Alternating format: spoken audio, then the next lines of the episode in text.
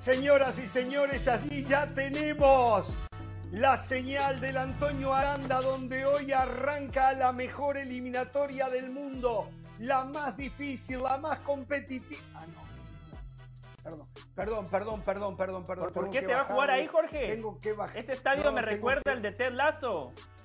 Sí, no, tengo que bajarle porque era la más difícil, la más competitiva, la más apasionante, todo. Hoy van casi todos, ya no va a ser tan difícil, tan... Pero bueno, ahí hoy Paraguay, sí, Paraguay arranca la eliminatoria mundialista enfrentando a la selección de Perú, también Colombia, Venezuela. Vamos a estar desde el Metropolitano Roberto Meléndez, vamos a estar en el Monumental donde Argentina se enfrenta a la selección ecuatoriana, pero vamos a hablar también de la Pronte de México para enfrentar a Australia.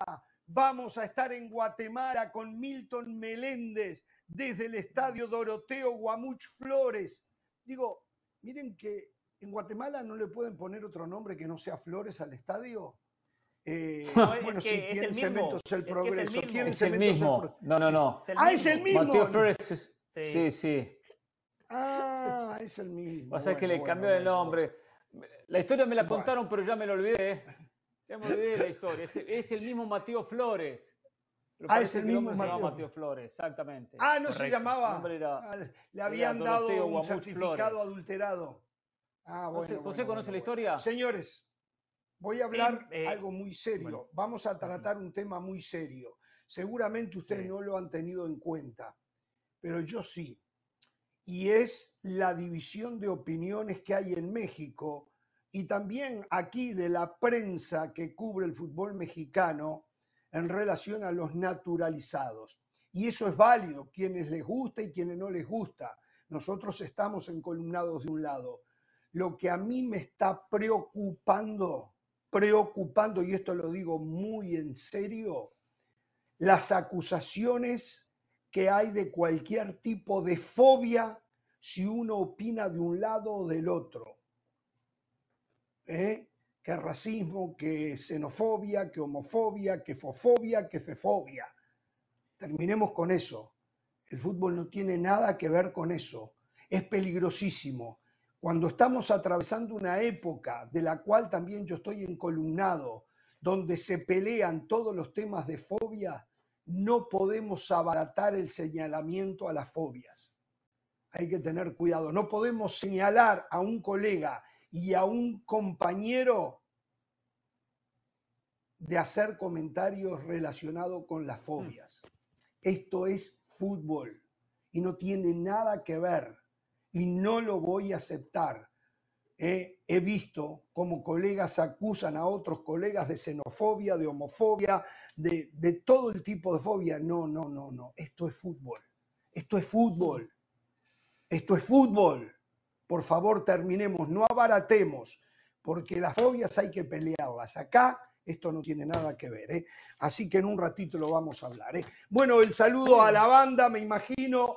Sí, Alguien quería decir algo. Señora, usted. No, sí, que me, que, me gustó esa reflexión, Jorge, porque uno, a veces con el tema de las redes sociales, no sé, compañeros como, como nuestro compañero Junco, del cual hablábamos hace eh, en estos días, uno da una pequeña opinión de algo y no se evalúa cuál es tu trayectoria dentro del periodismo, cuál es el tono de tus opiniones, cómo, cómo sueles reflexionar ante diferentes situaciones, sino que se te agarra un pedacito y con eso te matan. Entonces, la gente también tiene que ser un poquito pensante. Y lo otro es que con el tema de Quiñones, y lo vamos a andar más adelante, el tema del color de la piel también ya empieza a tocarse y hay que tener mucho cuidado con eso porque porque siento yo además que como latinoamericanos, como mexicanos, como colombianos, como venezolanos, nos queda muy mal porque hemos sido víctimas toda nuestra vida, ahí sí, de, xenofobia en otras partes del mundo. Entonces, eh, yo estoy de acuerdo con esa última reflexión que hace, no abaratemos esas palabras y hablemos de fútbol, que al final es lo que nos interesa. Correcto, correcto. Bueno, y de fútbol vamos a hablar, ¿o no, Pereira? ¿Eh? ¿Usted cree que es un trámite hoy para Argentina enfrentando a Ecuador? No, no, no creo que sea un trámite de ninguna manera. No va a ser un trámite. Eh, por eso hay expectativa, por eso hay convocatoria, por eso el estadio va a estar repleto para este partido Argentina ante Ecuador. La eliminatoria seguramente para Argentina va a tener cierta facilidad, pero tendrá que saber trabajarla. El martes tampoco es un trámite jugar contra Bolivia en La Paz. Yo quería preguntarle este tema de la eliminatoria, especialmente a usted Ramos y a Carolina. ¿Siente una emoción especial? ¿Sienten un cosquilleo especial porque sus selecciones comienzan a trascender el camino hacia el Mundial? No, definitivamente sí. Ramos no. No, no. definitivamente lo siento. ¿Sabe cuál es mi expectativa? Es, ver si Uruguay juega a otra cosa de lo que acostumbraba, pero no tengo expectativa de si va a clasificar. No tengo ese nudo y no estoy agrandado ni mucho menos.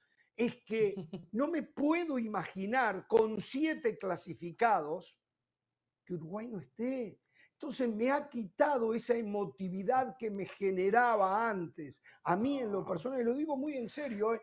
Yo en lo personal, no, este, mi curiosidad pasa y mi ilusión pasa porque Uruguay consiga lo que ha conseguido últimamente, pero eh, jugando el fútbol que yo llevo en mi paladar. Eso es por ahí donde pasa mi expectativa. Bueno, pero, es que por ahí yo esperaría que...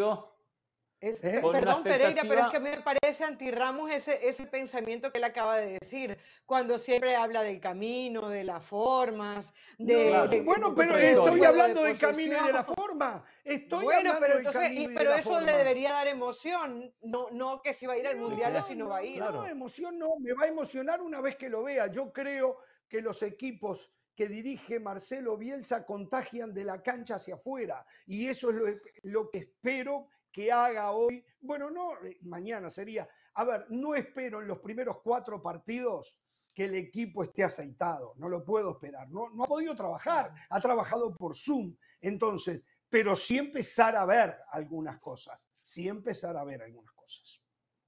¿Te contesté, Pereira? Sí, sí, sí. Entiendo que igualmente su manera de... Sabía por dónde iba mi pregunta y por eso enseguida abrió el paraguas. Pero, sin embargo, uno ha hablado más de la eliminatoria que lo que veníamos hablando del fútbol sudamericano en los últimos meses, producto de que comienza, lo cual ya de por sí estamos transmitiendo el mensaje que sí nos genera esa expectativa de comenzar. No, no, pero le juro que lo que le contesté es la verdad. ¿eh? No tengo expectativa de otras eliminatorias.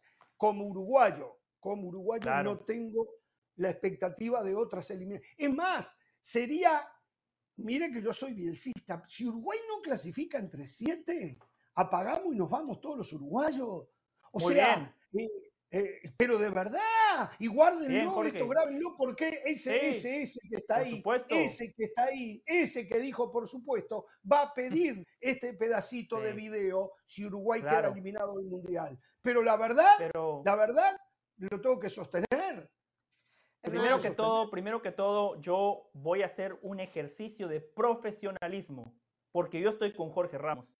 Esta eliminatoria que en años anteriores era sumamente apasionante por la paridad, se ha convertido en una eliminatoria que va a premiar a los mediocres. A mí no me genera expectativas, pero como soy un buen profesional, voy a ver los partidos. Quiero, quiero felicitar a mi compañero Jorge Ramos, uno de los tipos más apasionados por su selección, uno de los tipos que le corre sangre celeste por las venas, acaba de hacer un ejercicio de sinceridad. Jorge Ramos nos acaba de decir, esta eliminatoria a mí no me genera expectativas porque Jorge Ramos tiene razón. Hay ciertas elecciones, Argentina, Brasil, Uruguay y Colombia, que con una mano en la cintura les debería de alcanzar para clasificar. Después, lo de Carolina lo entiendo, porque Venezuela nunca ha estado en una Copa del Mundo. Carolina tiene todo el derecho de sí sentir una emoción extra, una expectativa diferente, porque hoy Carolina se siente más cerca de la Copa del Mundo. Por eso la opinión siempre está supeditada a la perspectiva de las personas. Por cierto, muy mala producción, muy mala producción. O sea, ¿cómo abrimos, ¿cómo abrimos el programa con ese estadio? Tiene razón Juan Reynoso que se quejó en la previa del césped. ¿Por qué van a jugar en el Antonio Aranda y no en el Defensores del Chaco, un estadio histórico? Ya arrancamos mal, ¿eh? Arrancamos muy mal. Hernán, a tu pregunta, a tu pregunta, aparte de la emoción que ya explicó José del Valle, que es natural que uno sienta porque está más cerca del campeonato del mundo, yo por ejemplo he estado hoy siguiendo algunas de las, de las diferentes previas. Argentina, tú lo sabes, vendidos todos los boletos. Lionel Scaloni tuvo que comprar entradas para su familia porque no consiguió entrada de, por parte de, la Asociación no le de crea, Fútbol Caro, Argentino. no le Pagó- crea. No, no, lo dijo en rueda de prensa del Valle. Ah. Aproximadamente. También dijo que la eliminatoria iba a ser muy 130 difícil. También dijo esa escúchame una eliminatoria va a ser complicada. Caro, no les Bueno, crea, Caro. Eso lo dice La la gente eliminatoria es que complicada. respeta el A ver, a fútbol. ver. Para Argentina no. que Para Argentina no. No, los partidos son complicados.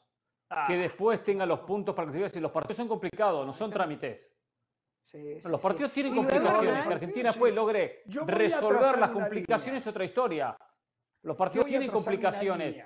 Que los partidos tengan complicaciones no quiere decir que por eso no va a clasificar con cierta facilidad o con cierta anticipación. Pero no hay partidos que solo por enfrentar a, a ciertas selecciones como local Argentina termina ganando. O termina goleando pasándole por encima. Hay que trabajar cada partidito.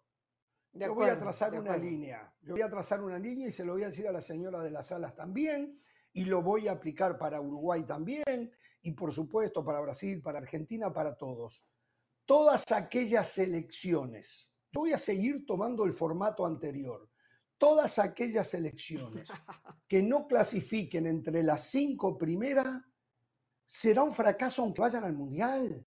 Será una muestra de que no hay avance No. aunque vayan al Mundial. Sí, No. Bien, sí, Jorge. sí. Yo Jorge, hoy, hoy, perdón, Jorge, no, no, Jorge, no, no. Jorge, hoy Sí, usted viene sí, sí. inspirado. Lo Sí. felicité por el ejercicio de sinceridad y ahora a su vocabulario le suma la palabra fracaso. Hoy, Jorge, usted viene enchufado. Hoy viene No, usted, no. pero fino. Está aprendiendo, Jorge. No, mi lo que- trabajo lo aquí que viene es finalmente nube está gris. entregando Lo resultados. que viene es nube gris. Hoy debería ser un día de júbilo para, para los, los suramericanos. Comienzan otras Ah, no, yo estoy eliminatorias, contento que viene el otra que oportunidad. Muy gris viene. En Colombia, muy en- gris. En, en Colombia, en los supermercados, eh, las- eh, tocando vallenato, los grupos, la gente llegando al aeropuerto para, para ir al estadio. Y entonces, no, que, que hoy es un día en donde vamos a contar hasta el cuarto o hasta el quinto. No, ya el formato cambió. Pasemos la página y vamos a hablar Porque del ellos son fútbol que, aficionados, que no, nos no, espera no, en el periodistas, No, 2026. el no, hay que medir de la medida es que se mejoró entrando como seis y medio a un mundial.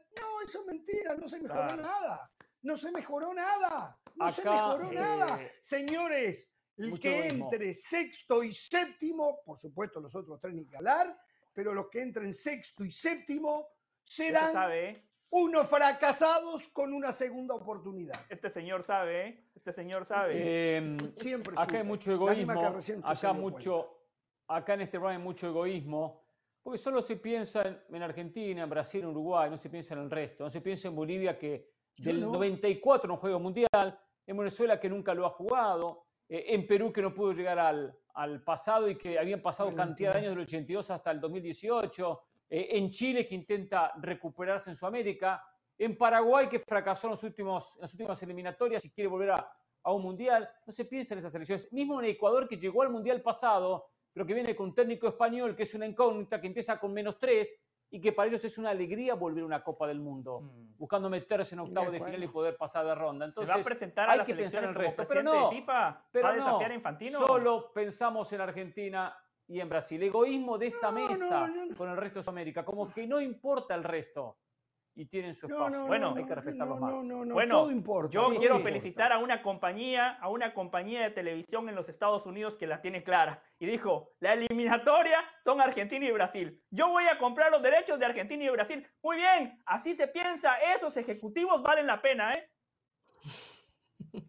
Y porque, por, qué por eso eh, la mayoría consume Argentina y Brasil, es verdad.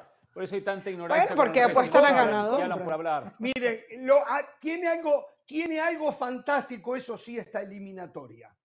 Estoy viendo, estoy viendo que hay muchísimas elecciones, exceptuando la de Brasil y la de Argentina, con muchísimas caras nuevas. Las mismas caras nuevas, Ah. algunas de ellas que después a los del Valle se le va a caer la baba cuando los vean jugar en Europa, o algunos que ya están en Europa pero que no están en los grandes focos, pero que van a llegar porque Sudamérica es lo que sostiene el nivel del fútbol europeo junto con los africanos. Eso sí me genera Ay, qué lindo. Qué expectativa. lindo. ¿eh? Volvió a su Si casa Argentina, ¿eh? Los rejuvenecimientos, ¿eh? Ahí está, ¿eh? Argentina Ahí está, la friolera casa. del Monumental. Dice que hace mucho frío ahí hoy. ¿eh? Están en invierno, están en invierno. Volvemos, volvemos.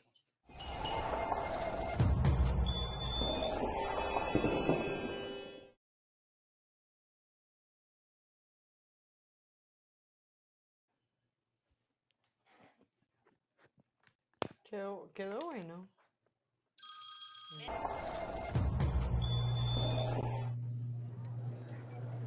Abrieron las puertas del Monumental de River en una tarde lluviosa.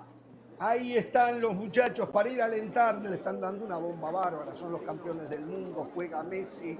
Los tienen subyugados. ¿eh? Entonces van a llenar hoy el Monumental frente a la selección ecuatoriana. Campeón partido que va a las también. 8 de la noche, hora del este 5 del Pacífico. Campeón de América también. Es muy cierto. Por cierto, eh, hoy ESPN Argentina especula que terminada la Copa América, por lo menos, dijeron Ángel Di María, se va de la selección.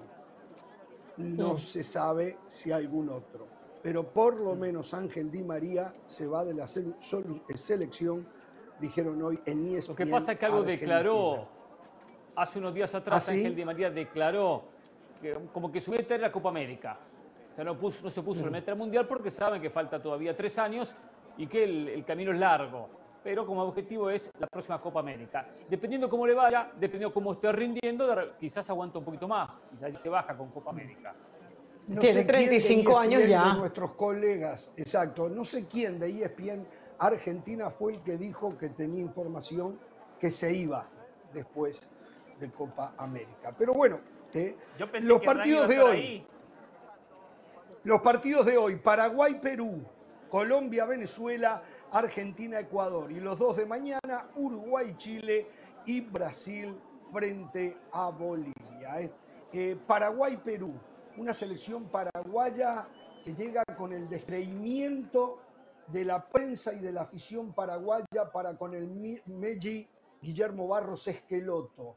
No le ha ido bien ni siquiera en los partidos amistosos no aparece el equipo, a veces no aparecen los resultados, frente a una selección peruana que también va a tener varias ausencias y la incógnita de ver si Juan Máximo Reynoso, aquel que hizo un muy buen equipo a Puebla, que hizo campeón a Cruz Azul, tiene como para manejar a la selección de su país. Son dos de las selecciones que van a estar peleando entre el quinto y el séptimo lugar si se da la lógica, ¿no? Eh, de repente la lógica es otra y juegan a un nivel muy alto y van a pelear por el primero, segundo, tercero. Eso no lo sabemos. quinto, Esto sexto. empieza, pero en la previa, en la previa, ¿no? Sí. Quinto, sexto o sexto, se- o sexto séptimo. O séptimo, O octavo. sexto, séptimo. Que también Sí, es sí. importante porque el octavo se queda sin mundial, el séptimo va al repechaje. Uno No, y la de- esas cosas se va a agarrar usted para hacernos creer lo emotiva que es la eliminatoria. Pero Cuando- para Perú va a ser emotiva. Cuando no, no, es casi paremos un, un poquito. hecho Paremos un poquito. En marzo del para año Perú que va a ser emotiva. va a haber dos o tres elecciones que garantizaron por lo menos el repechaje. Pero bueno, perdón, para, Para Perú, ¿qué va a ser emotiva. Para Paraguay va a ser emotiva. Entonces, ¿por qué le quitamos la emotividad a selecciones que quieren volver a un mundial? Que no le da el talento de sus jugadores para terminar primero, segundo o terceros y luchan por esos puestos. Hay que valorar. Esa es la eliminatoria de ellos. Pero claro, pareciera que si no se termina primero o segundo, el resto no sirve. Pero bueno, a ver, miro acá Eh, un poco dos la alineación de cositas. ambos equipos y veo, y veo en Perú, por ejemplo, una base que es la que, la que tenía Gareca, ¿no? Con, con Galese, con Advíncula, con Abraham en el fondo, con Trauco, el propio Yotuni. Estoy hablando de los que van a jugar, porque es verdad, tiene muchas ausencias. Sí, porque falta Cristian Tapia, Cueva, no está la Padula. No está la. Padura, no está Santa. María, eh, Estoy hablando de los que, Santa de María. los que Edinson. Flores. A ver, yo, yo pienso, a ver, todos, todos recordamos esos nombres de, de Perú y, y la verdad es que no los recordáramos si no es por el buen fútbol que desplegó Gareca. Y aunque yo le tengo un respeto mm, eh, grandísimo a Juan Reynoso y creo que puede sacar resultados, el fútbol que nos ha mostrado Reynoso, por lo menos en este lado de México, ha sido un fútbol de prevenciones, defensivos, de contragolpe, y yo no sé si esta Perú se puede cambiar el chip tan rápidamente. Perú era un equipo que necesitaba llegar 20 veces al arco para marcarte dos goles, etcétera. Vuelven a tener a Guerrero, que ya tiene 39 años. Entonces la pregunta es, ¿llegarán tantas pelotas a, a Paolo Guerrero como para que Perú pueda sacar los resultados? Repito, Reynoso, muy inteligente, muy bueno, muy, muy ganador con equipos pequeños, hay que decirlo, pero con la cantidad de bajas que tiene para este partido y con, la, y, con el fútbol cambiado que está proponiendo o, o, que uno piensa que propondría Reynoso, no va a ser fácil para Perú esta eliminatoria.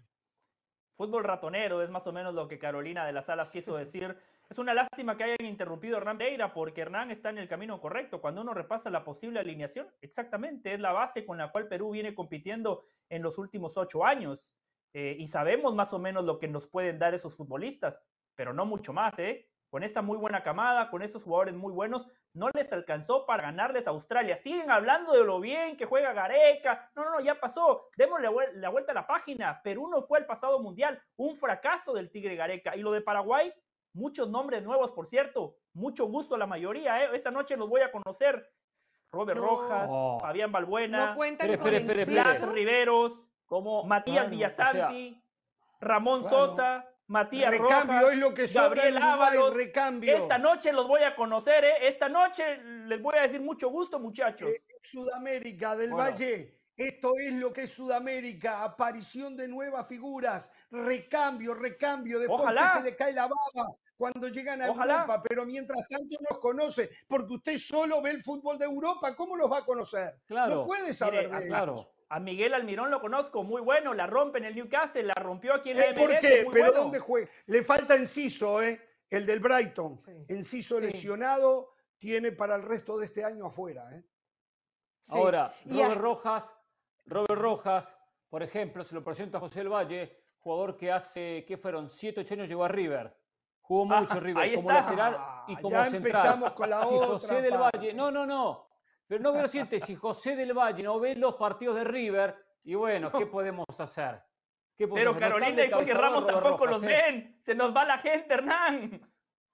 No, no, no, no. No importa que la gente aprenda quién es Robert Rojas. Gustavo Gómez es uno de los mejores centrales. Uno de los mejores centrales que hay en Sudamérica, ¿eh? eh, eh a él no lo mencioné, a él no lo mencioné, a él no lo mencioné. Le dije Robert ah, Rojas, Juan Brasil, Fabián Blas Riveros. Palmeiras. Sí, él sí, exactamente, capitán. Exactamente. Muy buen juego aéreo, claro. Compañero de Viña en su momento, que por cierto va a ser el capitán de Uruguay, ¿eh? Claro, a Palmeiras sí, lo sigo porque ganaron dos Libertadores, las mismas que ganó Marcelo Gallardo. Señores, vamos, a la pausa y al volver tenemos que hablar ¿eh? de Colombia, Venezuela y, Argentina, ¿eh? Perú. ¿eh? Pero bueno, vamos a la pausa y volvemos más de la eliminatoria sudamericana. En un ratito, cómo apronta el Tri de cara al partido con Australia, el tema Quiñones muy caliente, demasiado caliente, pero ya empezaron a hacer plata en la Federación Mexicana con la presencia de Quiñones. Volvemos. Hola, soy Sebastián Martínez Christensen y esto es Sport Center ahora. Empezamos hablando de la Liga de Naciones de la CONCACAF que está a punto de comenzar director técnico mexicano Luis Fernando Tena ya palpita el duelo del seleccionado que dirige, Guatemala, ante El Salvador. Tena dijo sentirse muy conforme con la Copa Oro rizada por el conjunto Chapín, sin embargo a la vez alega no conformarse y que hay muchas cosas para mejorar. Si quieren seguir por la senda indicada, entiende a la vez que no pueden confiarse ante El Salvador, que es un rival, en sus palabras, por demás complicado. Hablamos ahora de la Liga MX femenil porque el América perdió el invicto y el liderato. Comenzaron ganando 1-0 ante Tigres, sin embargo, mostraron algunos desfasajes defensivos y Tigres terminó revirtiendo el resultado para llevarse el partido por 3-1. De esta manera, Tigres toma la cima del liderato y a la vez le rompe al América el invicto de 16 partidos consecutivos con victorias. Finalizamos hablando de Luka Modric, un estandarte del Real Madrid que concedió una entrevista a un medio croata y en ella dijo verse sorprendido por no estar jugando tanto como él pensaba. Admitió que antes de renovar con el conjunto Real Madrid, algo que él mismo quería y el club también le aseguraron que iba a tener el mismo protagonismo. Claro está, no ha sido el caso. A la vez el croata, sin embargo, ha prometido no bajar los brazos y luchar por volver a ganarse un lugar. Para más noticias acerca de la liga, recuerden que tenemos un nuevo programa por la pantalla de ESPN Deportes, La Peña de la Liga. Este viernes, 1 de la tarde, horario del Este, 10 de la mañana, horario del Pacífico. La Peña de la Liga con todas las últimas informaciones de la Liga Española. Esto ha sido por Center ahora.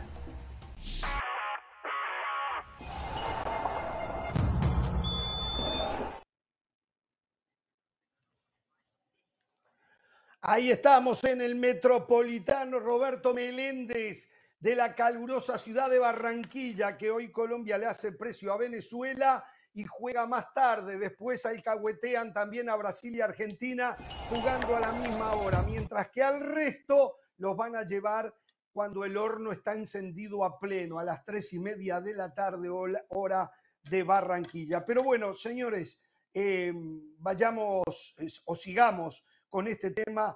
se viene Colombia-Venezuela, justamente ahí en ese estadio. En un ratito vamos a estar con George de la Hoz desde Barranquilla para todo el informe de la previa. La verdad que debo de admitir que en el caso de Colombia a mí me es una incógnita, eh, no la tengo clara. Veo nombres que yo, con los cuales yo no estoy emparentado. Y eso es muy bueno. Normal. Es buenísimo. No estoy emparentado porque viene un recambio, quiero creer yo. Entonces, mm. eh, eso habla muy bien. Eso habla muy bien, que en Europa pueden seguir estando tranquilos, que podrán seguirse surtiendo del fútbol sudamericano. Pero bueno, Colombia jugaría, me aclara usted, señora, si tiene algo diferente. Yo tengo Camilo Vargas, porque David Ospina está lesionado. Eh, después, línea de cuatro, Daniel Muñoz, Carlos Cuesta, John Lucumí y David Machado, mediocampo de Mateo. déjeme le digo algo, stop, stop, stop. Esa línea de cuatro juega toda en Europa. Solamente que no está en los equipos que tienen los focos, como dice usted, por ejemplo. Claro, los que ve del Valle, por ejemplo. Juegan en, el Genk. El Lucumí en el Boloña le va muy bien y Machado juega en el Lens. Entonces, están en Europa, pero todavía en la segunda línea. Adelante. Perfecto, exacto. Jefferson Lerma, ya un conocido, junto con Mateus Uribe, en lo que sería la recuperación de la pelota del medio campo. Después, Juan Fernando Quintero con John Arias, Luis Díaz Y, Mateo Casierra. Del CENI. Eh, ¿Perdón? Del CENI de San Petersburgo. Del CENI de San Petersburgo. Bueno, eh, ese sería el equipo de Colombia. Yo tengo un equipo diferente en algunos puestos, ¿no? Pero bueno, más allá que todo es una incógnita, por ejemplo, Davidson Sánchez en el fondo. Yo creo que Juan Fer Quintero vaya a arrancar, ¿eh? Yo tengo muchas dudas, ¿eh? Tengo Cuadrado, de repente arrancando, Santos Borré con Luis Díaz adelante, por el equipo que daba, que, daba Jorge Ramos. ese, eh, ese 11 que acaba de dar Jorge, perdón, ese 11 que acaba de dar Jorge es el mismo 11 que se coló en la prensa colombiana. A mucha gente le cuesta creer que, por ejemplo, Cuadrado no vaya a jugar. Es difícil ver un Cuadrado que esté en 100% y que no juegue, pero bueno, Cuadrado, por ejemplo, en el último partido que fue Inter versus Fiorentina, no jugó como titular, siempre ingresó, pero no jugó como titular.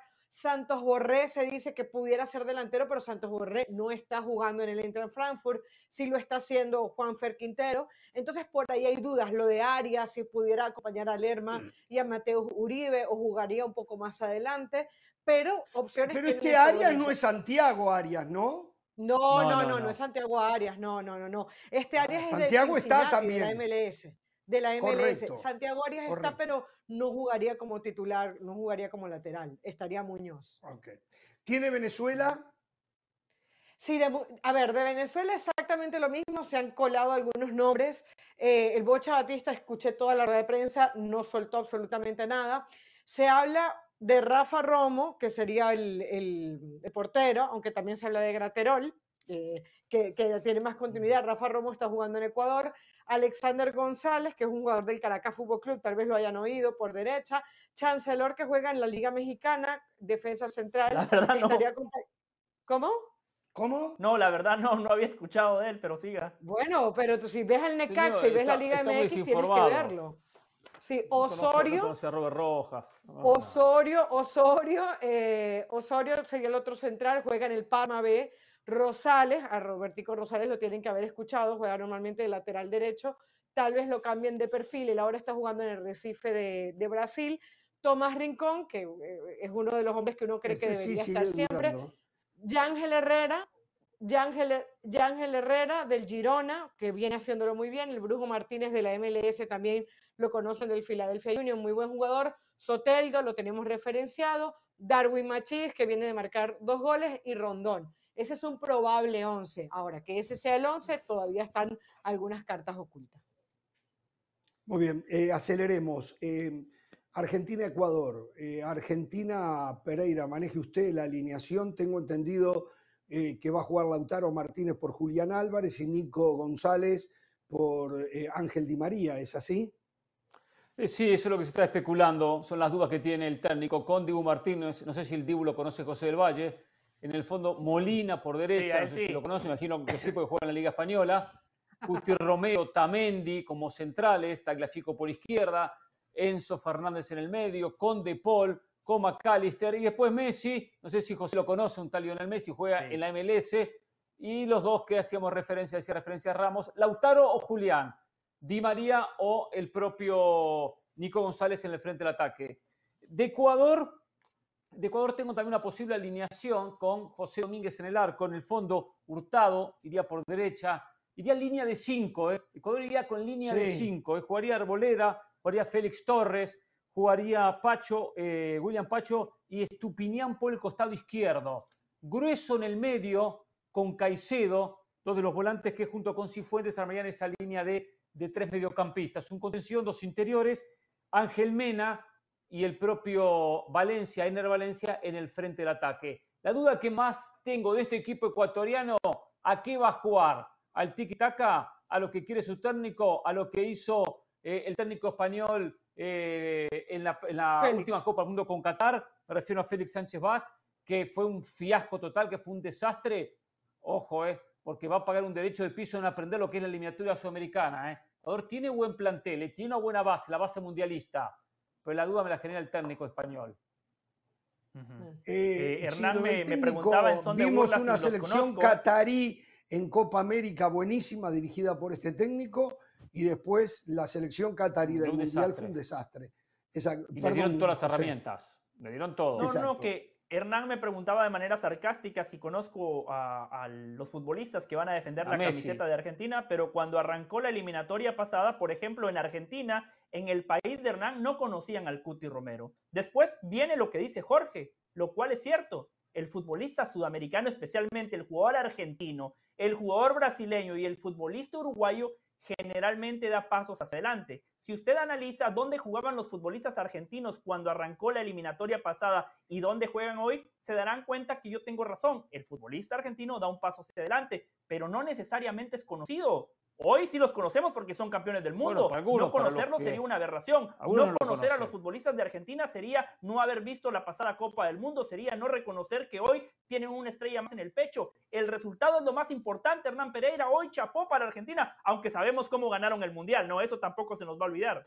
Sí, sí, sí, sí, siendo superior a todos los rivales que enfrentó a los siete rivales, siendo superior y con todos poniéndose 2 a 0 al frente. Hasta con Arabia Saudita se puso 2 a 0 al frente. Pasa que de manera injusta le terminan anulando el segundo gol. ¿eh? Ahora, con todo fue 2 a 0 al frente en siete partidos también me pongo en ventaja. Sí. Y dos penales a Francia en la final, ¿eh? También, ¿eh? Dos penales Bien a Francia marcado, en la final. Pero no vengo a llorar, ¿eh? Es que el problema no, es que a llorar, ¿eh? el problema es que le dieron penales, a Francia solo, solo en la final, ¿eh? Y por cierto, y 10 minutos el árbitro para que Países Bajos le empataran 2 a 2, ¿eh? 10 minutos, ¿eh? Y no hablo del arbitraje contra Arabia Saudita, un desastre, pero no quiero hablar de eso, no voy a llorar, no voy a llorar. Pasemos la página. Está bien, está bien. Señores, cayendo la eh, a, los, no, podemos poder eh, seguir poniendo en tela de juicio a los campeones del mundo, del mejor fútbol del mundo. Yo le creo a Lugano, yo a Lugano le creo. Con Lugano voy a... Bueno, señores, mañana, mañana no hay programa. Eh, y esto, nosotros hablamos francamente, mirándolo a los ojos al televidente, y quiero que sepan que hoy de mañana, encabezados por Hernán Pereira, hubo un movimiento de la banda pidiendo que como hoy estamos dos horas, algo que hacía tiempo no pasaba con el programa, mañana quieren descansar. Y lo increíble es que Mr. Smith le dijo que sí a Pereira del Valle y a de las Alas. Mañana quieren descansar, no tienen vergüenza. Así que bueno, ganaron ellos, son 3 a 1. Yo tengo la peña de la liga, yo tengo la peña de la ah, liga, yo mañana Ah, eso a mí no ¿eh? me interesa. Mañana, no hay Jorge Ramos y su banda porque ustedes lo pidieron. Está bien, pero no querían hacer Jorge Ramos y su banda. Por cierto, déjeme decir algo más de Argentina y Ecuador. Ahora sí, desde lo futbolístico, sin caer en las trampas que pone Hernán Pereira en el camino. El partido de esta noche para Argentina es un trámite. Hoy Argentina como mínimo le va a ganar por tres goles de diferencia a Ecuador. Por varios motivos. Uno de ellos los decía Hernán, un nuevo técnico.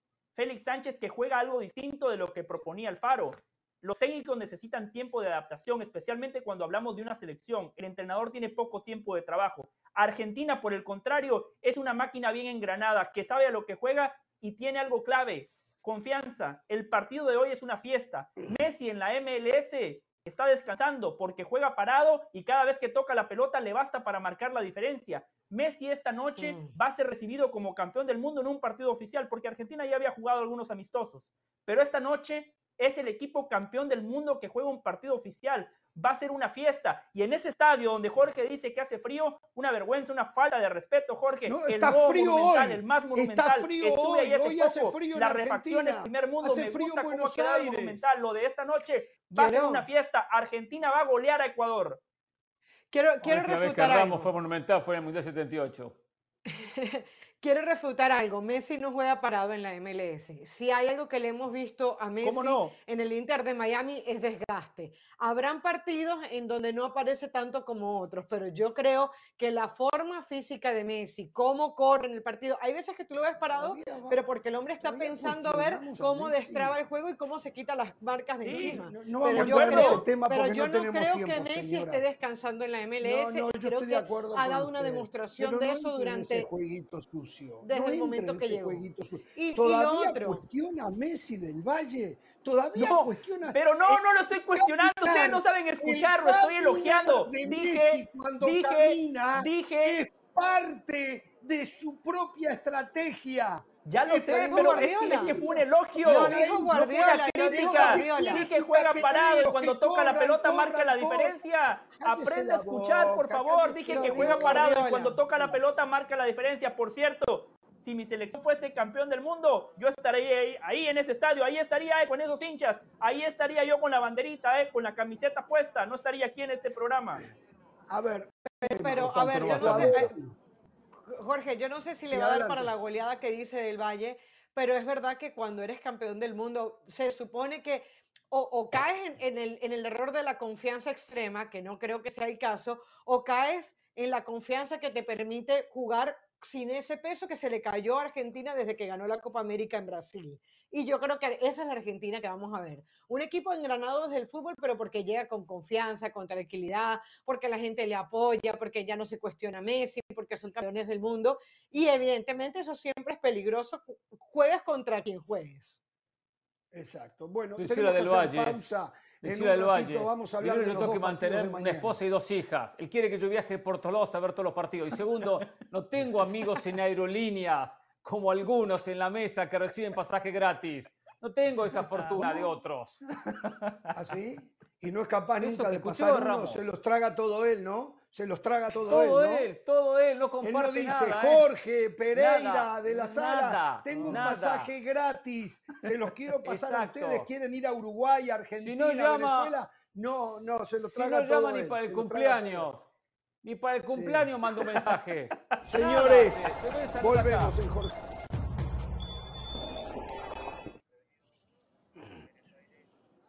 Allí sigue la feligresía argentina llegando al Monumental. Estamos al aire, ¿no? Le pregunto a la producción. Ahí debería estar Perfecto, Hernán Pereira, perfecto. Jorge. Ahí debería estar, pero no Yo digo tiene una plata. cosa- que tiene pasajes de regalo, debería de compartir alguno de vez en cuando, ¿no? Pero bueno. Yo digo una cosa, Eh, cuando Alemania, por ejemplo, ganó el 2014 y comenzaba el Mundial del 2000, la eliminatoria del 2018 para jugar contra Azerbaiyán, Luxemburgo y todos los rivales que jugaban y después ganaba toda la eliminatoria de punta a punta porque Alemania ha ganado todos los partidos de la eliminatoria, todos, ¿eh? lo ha hecho más de una ocasión, también otras elecciones, Inglaterra. No había esta expectativa. Y sabían todos que iba al Mundial, y sabíamos que Alemania iba al Mundial. Cuando veíamos el grupo, y el rival más complicado era de repente Irlanda, el rival más complicado. Escocia, el rival más complicado. Está perdiendo con Francia todos- 2 todos a los 0. partidos. Pero no se decía lo que se dice ahora. No salía del Valle a decir lo que dice ahora. No, de ninguna manera. Y Alemania no jugaba Bueno. con nadie. De repente una selección tenía un rival duro. Una selección, como le pasó a España, le tocaba quizás con Italia. La Ese única. es el punto. Es el Y- que no se nos olvide-. Papita para el loro. Era una, ot- otra eliminato- Sí, Caro, sí, Caro, dele. No, que no se nos olvide que además estas eliminatorias tiene el, el, condimento de saber si Messi realmente va a llegar al Mundial. Yo pienso que sí va a llegar al Mundial, pero, pero esa es una de las preguntas. Messi va a jugar en el 2026, va a tener Argentina la, la, la verdadera opción de volver a quedar campeón del mundo, porque ser bicampeón del mundo ya es otra cosa. O sea, siento que hay muchos elementos alrededor de la selección argentina, más allá de la eliminatoria, que hacen que su camino sea emocionante. Señores, tenemos que Solo avanzar. quiero responderle a Hernán, muy breve, muy breve. Sí, hablar de Lo que pasa es que esa eliminatoria desde lo futbolístico tiene razón Hernán. Era una eliminatoria donde claramente Alemania era la favorita, pero era una eliminatoria donde obligaba a los equipos a la perfección. Y usted mencionó el caso de Italia. Una mala noche tuvo que ir al repechaje y después se quedó fuera de la Copa del Mundo. Eso pasa en las eliminatorias de la UEFA desde las, desde las matemáticas. La eliminatoria Pero de la, la Comebol, futbolísticamente, buenos, buenos equipos, partidos competitivos, pero de 10, Hernán, van a ir 7. ¿Entiende la diferencia?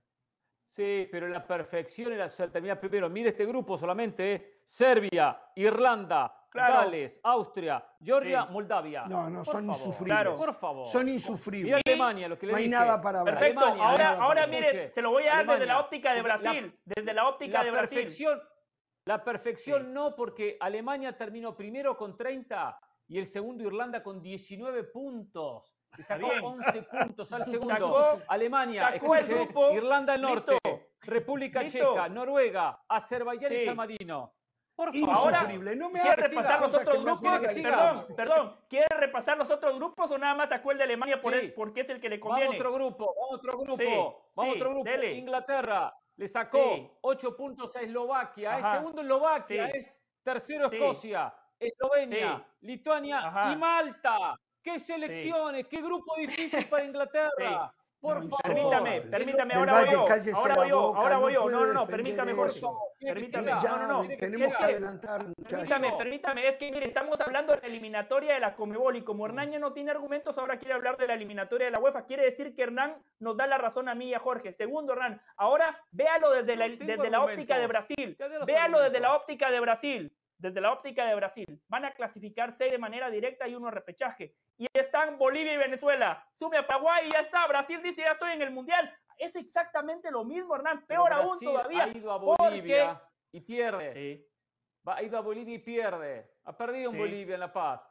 Alemania juega estos Y equipos. a recuérdenos quién eliminó a Italia el pasado mundial. Recuérdenos quién Señor- eliminó a Italia el pasado Macedonia. mundial. Excepciones a la Señores, regla siempre va a encontrar. Ya está todo bien Es claro. un. Solo una cosa en el partido de Argentina-Ecuador. Ecuador tuvo la mala suerte de tener que debutar contra uno de los favoritos, contra Argentina, como pudo haber sido Brasil. ¿Y por qué digo esto? Porque Ecuador arranca con tres puntos abajo.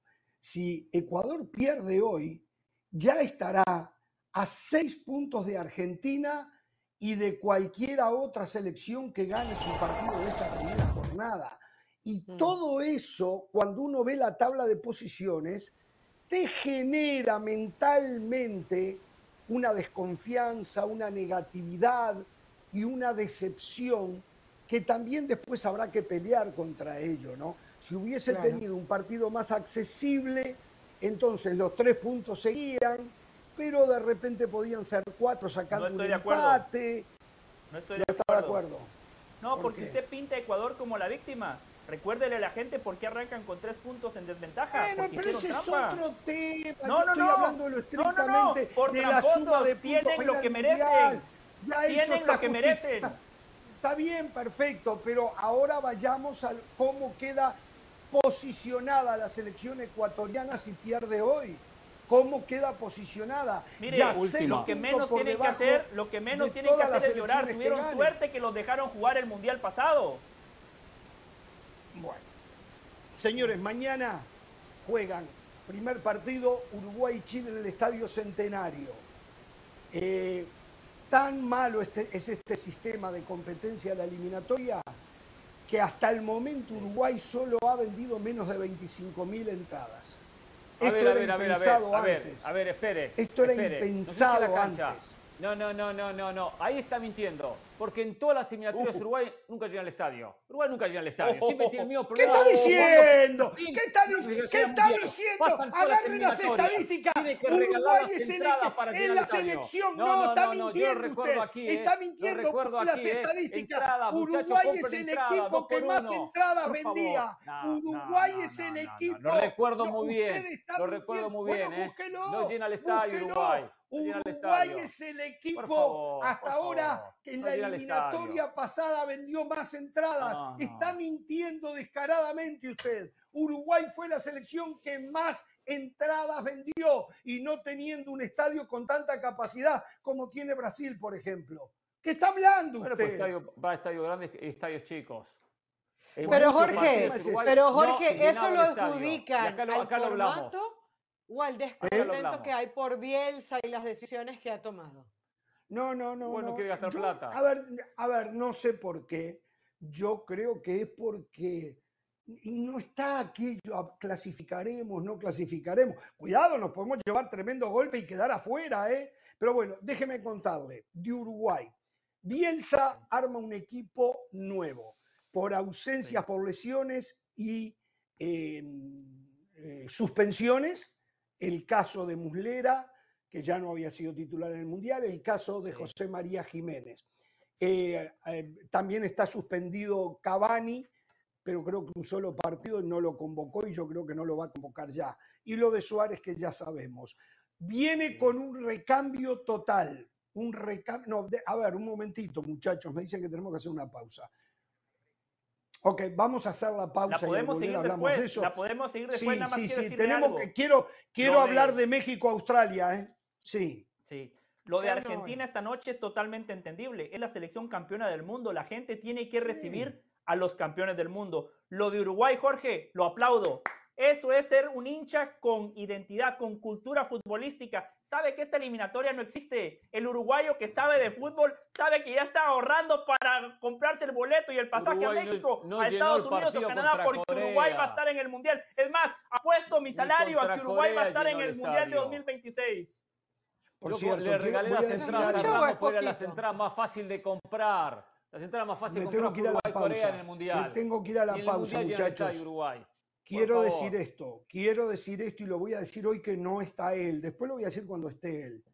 Rodri Fáez dio una orden, dio una orden al departamento de contabilidad de ESPN para que el 97% de su salario me lo entregaran mínimo a mí y lo repartiera con la banda. Lo rechacé. Lo rechacé. Eh, ¿Por qué? ¿Por qué hacer un montón de plata?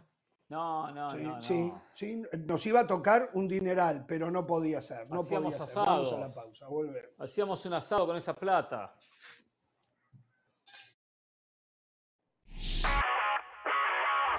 Hola, soy Sebastián Martínez Christensen y esto es Sport Center ahora. Empezamos hablando del fútbol americano del NFL, dado que los San Francisco 49ers le pusieron fin a una de las grandes telenovelas de esta temporada baja. Llegaron a un acuerdo con Nick Bosa para hacerlo el jugador defensivo más caro de la historia de la NFL.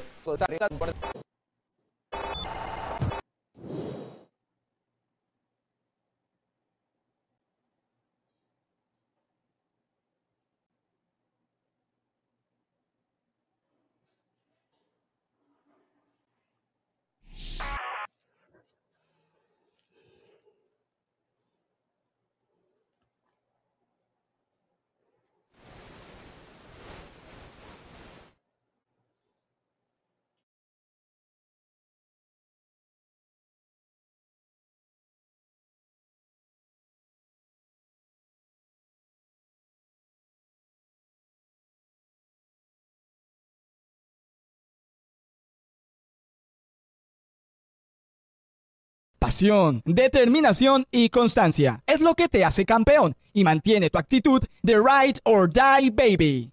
eBay Motors tiene lo que necesitas para darle mantenimiento a tu vehículo y para llegar hasta el rendimiento máximo. Desde sobrealimentadores, sistemas de sonido, tubos de escape, luces LED y más. Si buscas velocidad, potencia o estilo, lo encontrarás todo en eBay Motors. Con más de 122 millones de piezas, siempre encontrarás justo lo que buscas. Y con Guaranteed Fit de eBay, tienes la garantía de que tu pieza quede perfectamente a la primera o se te devuelve tu dinero. Porque con eBay Motors, quemas llantas y no tu dinero. Con las piezas que buscas, a los precios que quieres, tu auto se convertirá en el MVP que te dará el triunfo. eBay Motors. ebaymotors.com Solo para artículos elegibles se aplican restricciones.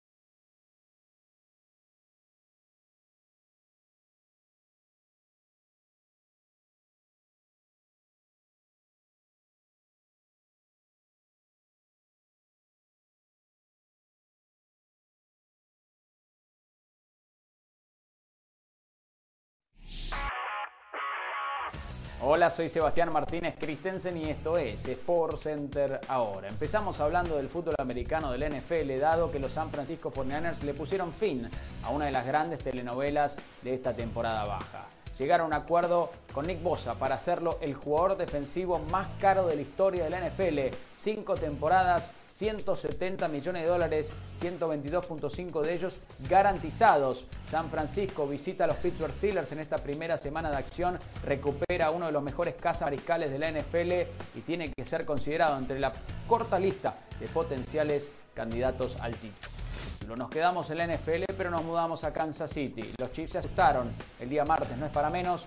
Su ala cerrada Travis Kelsey sufrió una hiperextensión de la rodilla. Inicialmente se temió lo peor, pero por suerte el ligamento cruzado está intacto. Eso no quiere decir que Kelsey va a jugar esta noche cuando comience una nueva temporada. Los Chiefs enfrentan a los Detroit Lions. Lo iban a definir a último momento. A mí me sorprendería si lo arriesgan teniendo en cuenta que la temporada es larga y que Kelsey es muy probablemente el mejor a la cerrada de la NFL. Finalizamos hablando de la Liga MX y tal vez de la Liga Española también. La dueña de FC Juárez, Alejandra de la Vega, dice estar analizando oportunidades de crecimiento y piensa tal vez en comprar un equipo europeo. Si bien no puntualizó ningún equipo en particular, dijo que la Liga Española le intriga. Así que cuidado, Alejandra de la Vega quizás termine siendo dueña también de un equipo en España a corto plazo. Si quieren más noticias de la liga, recuerde que tenemos un nuevo programa por la pantalla ahí, ESPN Deportes, La Peña de la Liga, este viernes, una de la tarde, horario del este, 10 de la mañana, horario del Pacífico, con todas las últimas novedades de la liga. Esto ha sido por Center ahora.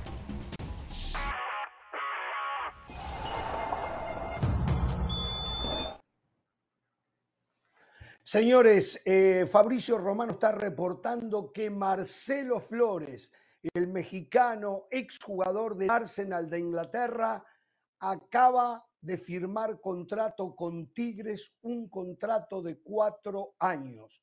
Chivas lo buscó, Monterrey lo buscó, se decantó por Tigres. Marcelo Flores va a ganar muy buen salario solo por debajo de la primera línea de un Gignac, por ejemplo, de un Pizarro, pero va a devengar a sus 19 años un muy alto salario. Marcelo Flores, nuevo jugador de Tigres. Em, a ver, solo me quedó... Eh, no, vamos a acelerar, vamos a acelerar, muchachos y en un ratito podemos hablar algo más de Marcelo Flores, pero tenemos que hablar de los partidos de mañana de la eliminatoria, porque mañana, como les dije, no quiso trabajar la banda y no hay programa, o sea, volvemos el lunes. Em, estaba hablando lo de Uruguay-Chile de mañana. Chile no viajó a Alexis Sánchez a Uruguay. Eh, lo dejó en Chile, no está físicamente bien, tiene tres meses sin jugar un partido llegó al Inter pero no ha jugado, así que se cae un hombre importante y atención, que habían comentarios que a lo mejor el Toto Berizo no utilizaba a Arturo Vidal tampoco pensando en el partido del próximo martes. ¿Contra quién va Chile el próximo martes? Contra Brasil, ¿no? De local. Contra Colombia. Colombia va a ah, jugar. contra, Colombia. como local. Sí. y, por cierto que no se sabe dónde va a jugar, porque el estadio donde siempre juega, creo que es el Nacional, eh, no está en condiciones, le parece que la cancha está un desastre, así que no se sabe ni siquiera si van a jugar en Santiago de Chile. Entonces, ¿cómo formaría Chile mañana frente a Uruguay? El arco sería para Cortés, Em, Yo tengo a Gabriel Arias, pero bueno. No, no, Cortés parece que va a ser el arquero. Línea de cinco, los tres del fondo, Gary Medel, Guillermo Maripán y Gabriel Suazo. Sobre la derecha, Juan Delgado.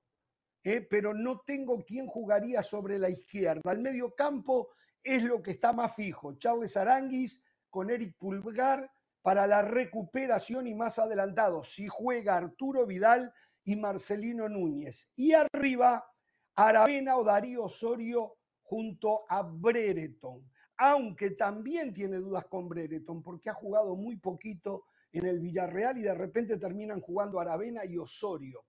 También se ven nuevos nombres. ¿Significa esto que es eh, un recambio o significa esto que no hay más nada? A mí me dicen que hay mucha falta de calidad en el supuesto recambio chileno. Eh, habrá que esperar. Uruguay por su lado, ya está prácticamente el equipo. El equipo de Uruguay mañana va a ser con Rochet en el arco, que la está rompiendo en el Inter, y si no, pregúntenle en la Pereira. Este, línea de cuatro de Nández por derecha. Primer central Sebastián Cáceres, el de la América de México. Segundo central Matías Viña, que es lateral izquierdo o central, va a jugar de central y capitán y por izquierda Piquerés, el lateral izquierdo del Palmeiras.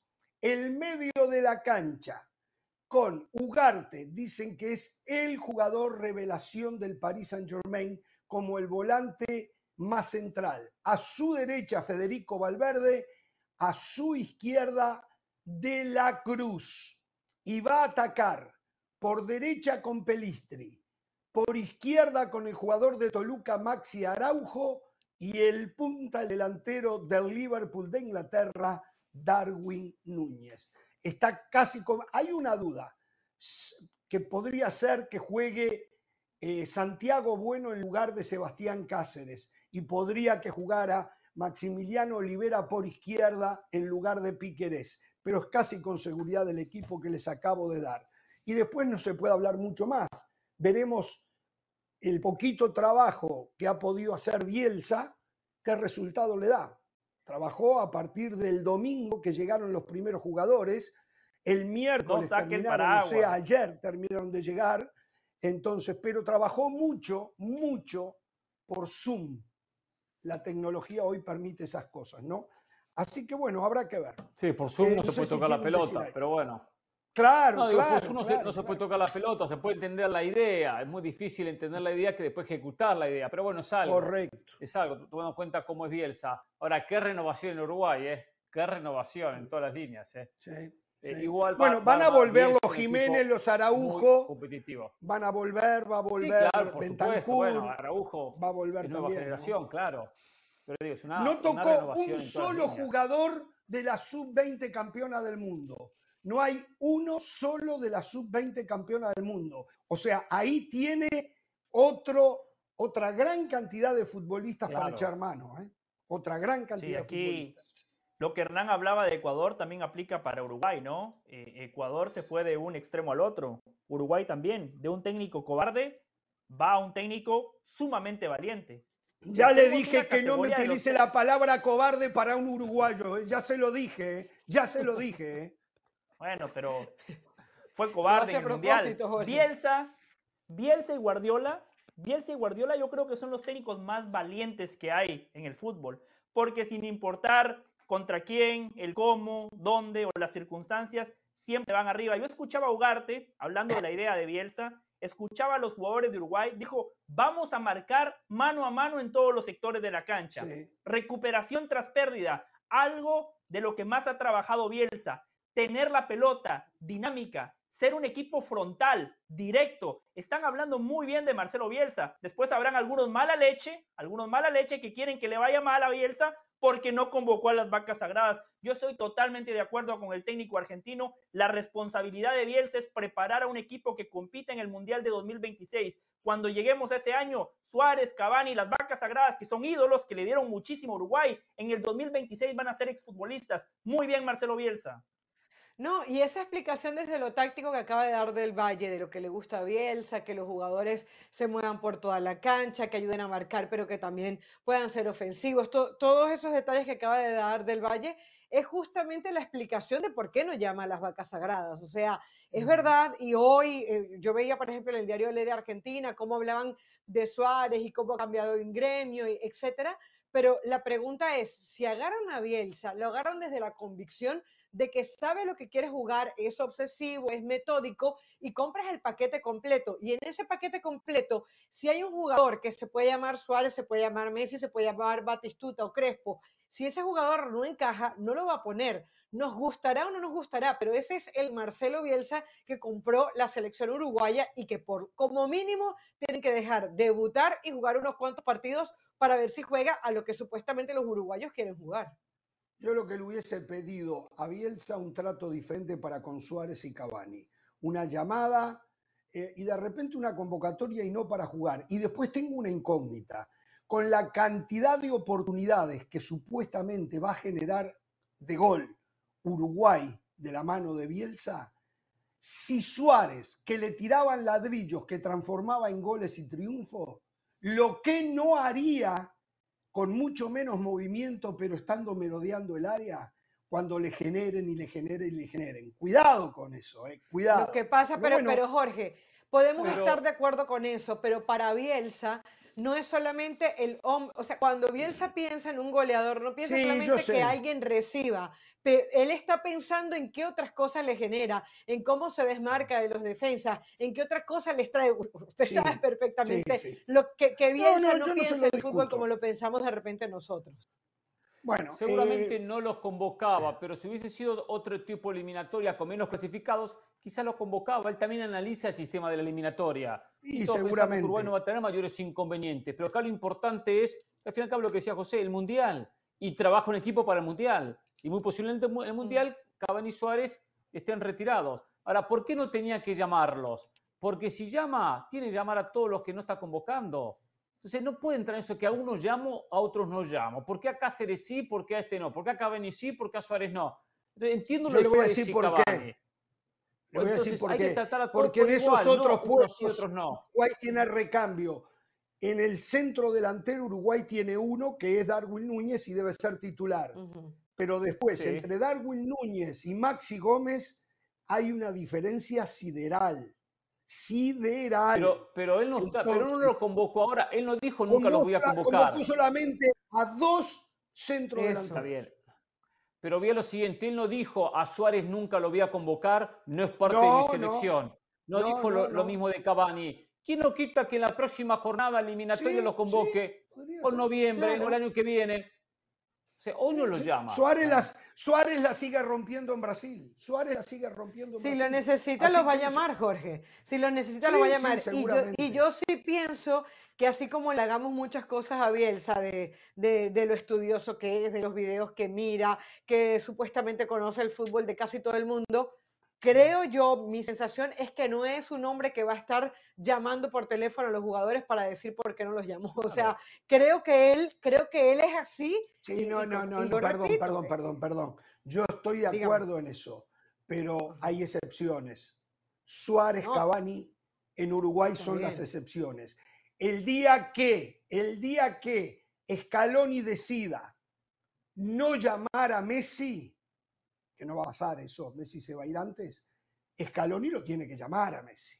Bueno, Suárez para los uruguayos es Messi para los argentinos. Pero son estilos de técnicos diferentes.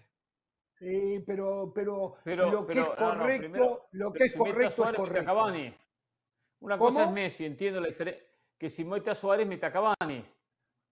¿Por qué no mete a Muslera? ¿Por qué no mete a Cáceres? ¿Por qué no mete? o sea, empezamos. ¿Dónde está la línea? Lo que necesita. De nuevo, yo no lo critico porque no lo llamó, ¿eh? Yo no lo mm, critico. Pareciera que, sí, ¿eh? pido...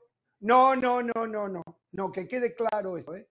Que quede claro. Yo no lo critico. qué estamos? No sé qué estamos discutiendo entonces. No, lo que yo estoy discutiendo es que no me gusta el trato para con el ídolo de los uruguayos.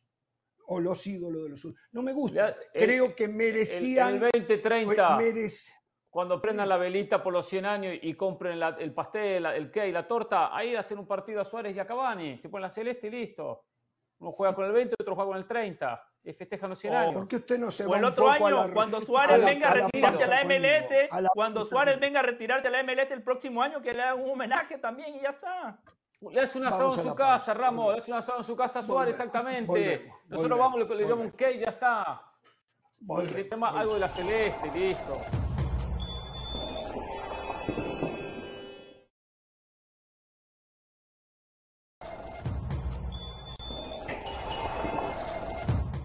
A ver, eh, la producción me hace llegar estos números que los pidió del Valle, dice. Y Hmm. son las probabilidades de clasificar. ¿Cuál es la fuente? No lo sé, él nos lo contará ahora. Pero más o menos tenemos que estar de acuerdo, ¿no? Perú, Chile, Ecuador, que llega con desventaja, eh, Venezuela, Paraguay, Bolivia, y sí, más o menos en la previa es eso, después eso va a ir cambiando de acuerdo al rendimiento que vayamos viendo, ¿no? Pero No yo que coincido la rayita, según Del Valle. Yo pondría Ecuador un poquito más arriba, por encima de Chile, por encima de Perú. Sí, Pondría pero es por los por tres encima- puntos. Por los No famosos importa tres un bledo puntos. por qué es. A mí me importa un bledo el por qué. Bueno, pero no Yo sea le- yo agresivo le digo lo así. que estoy viendo. Yo digo lo que estoy viendo. Yo sé que tiene Ecuador menos 3. Igual lo pongo por encima de Perú y por encima de Chile, aunque arranque menos 3. Y, y a Paraguay lo pongo por arriba de Venezuela. Le digo más, a, Mm. a Venezuela lo pongo último. Y a Bolivia, como va a jugar Venezuela Oh, último. bueno. Hay último en las últimas dos eliminatorias y no tengo nada en contra de Venezuela. ¿eh? Que acá vendieron humo Bueno. muchos, no solamente la señora, ¿eh? El señor Ramos hace Sí, años no, que yo también, yo le yo- a mí me ha dejado mal Venezuela. último. sido- pero- pero- creído, pero no. Bolivia Pero ha sido, tiene eh, una ventaja que no tiene Venezuela, la altura de La Paz. la altura. Y ahí va, a- va a incrementar sus chances. Hacen la cuenta. Como local, ganan los partidos y ya está, y llegó al Mundial. No va a poder ganar todos, pero va a sumar muchos. Hablando si del gana fútbol, seis, hablando del fútbol, hablando de fútbol, Venezuela tiene, a ver, dentro de los dentro de los contras que tiene Venezuela es su barrera psicológica. Y lo dijo el Bocho Batista, dijo, el peor rival para Venezuela es la misma Venezuela, porque el hecho de que tú de que nunca haya tenido la experiencia de ir a un mundial de fútbol es una barrera psicológica, es algo que te pesa, es algo que cuando tienes que ganar ese partido importante, probablemente los que han estado ya en eso, como Rincón, como Rosales, como Salomón, como el mismo Joseph, les pudiera afectar para bien o para mal. Ahora, Venezuela hoy no tiene, por ejemplo, un Juan Arango, un hombre que te cobrara los tiros ¡Qué libres y que jugador! pusiera ahí en, ahí en el ángulo, pero tiene que basarse, uno, en lo que ellos han logrado. O sea, a ver, Venezuela ya es un equipo competitivo. Eso antes no lo tenía. Eh, Antes Venezuela era con el, el- el rival con el que todo el mundo contaba los tres puntos. Hoy Colombia no puede decir que seguro tiene los tres puntos en Barranquilla. Hoy Uruguay no lo puede decir. Debería ganarlos, pero no necesariamente están ganados. No, antes con las trampas partido. que te hacen ahí es Claro. muy difícil. Y luego, Con las y luego, y luego es tiene que ver, y difícil. luego tiene que ver ya con lo, lo que hagan como equipo. Ahí está la fuerza. A ver, hay jugadores aquí que fueron subcampeones del mundo en el 2017, aquella final contra Inglaterra. Yángel Herrera, Córdoba, Soteldo. Entonces yo creo que Venezuela tiene argumentos para, pero tiene que lucharla y todo el mundo sabe que la tiene que luchar mucho porque los Señores, no damos son vuelta a la página. Damos vuelta a la página. Quiero hablar del tema. Me está preocupando una enormidad el tema naturalizados en México. Lo han hecho eh, un tema nacional en México. Todo por Julián Quiñones.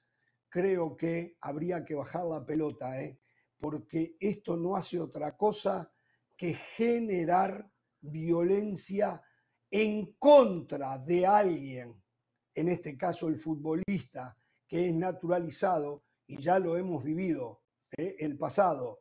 Aquello de Guillermo Franco fue impresionante Sí. como pegaron. Lo de Caballero, bastante también. Funes Mori, lo más reciente, también se le pegan porque se la agarran con él. Cuando el problema es otro, el problema es otro. Vamos a la pausa y lo planteamos y lo analizamos.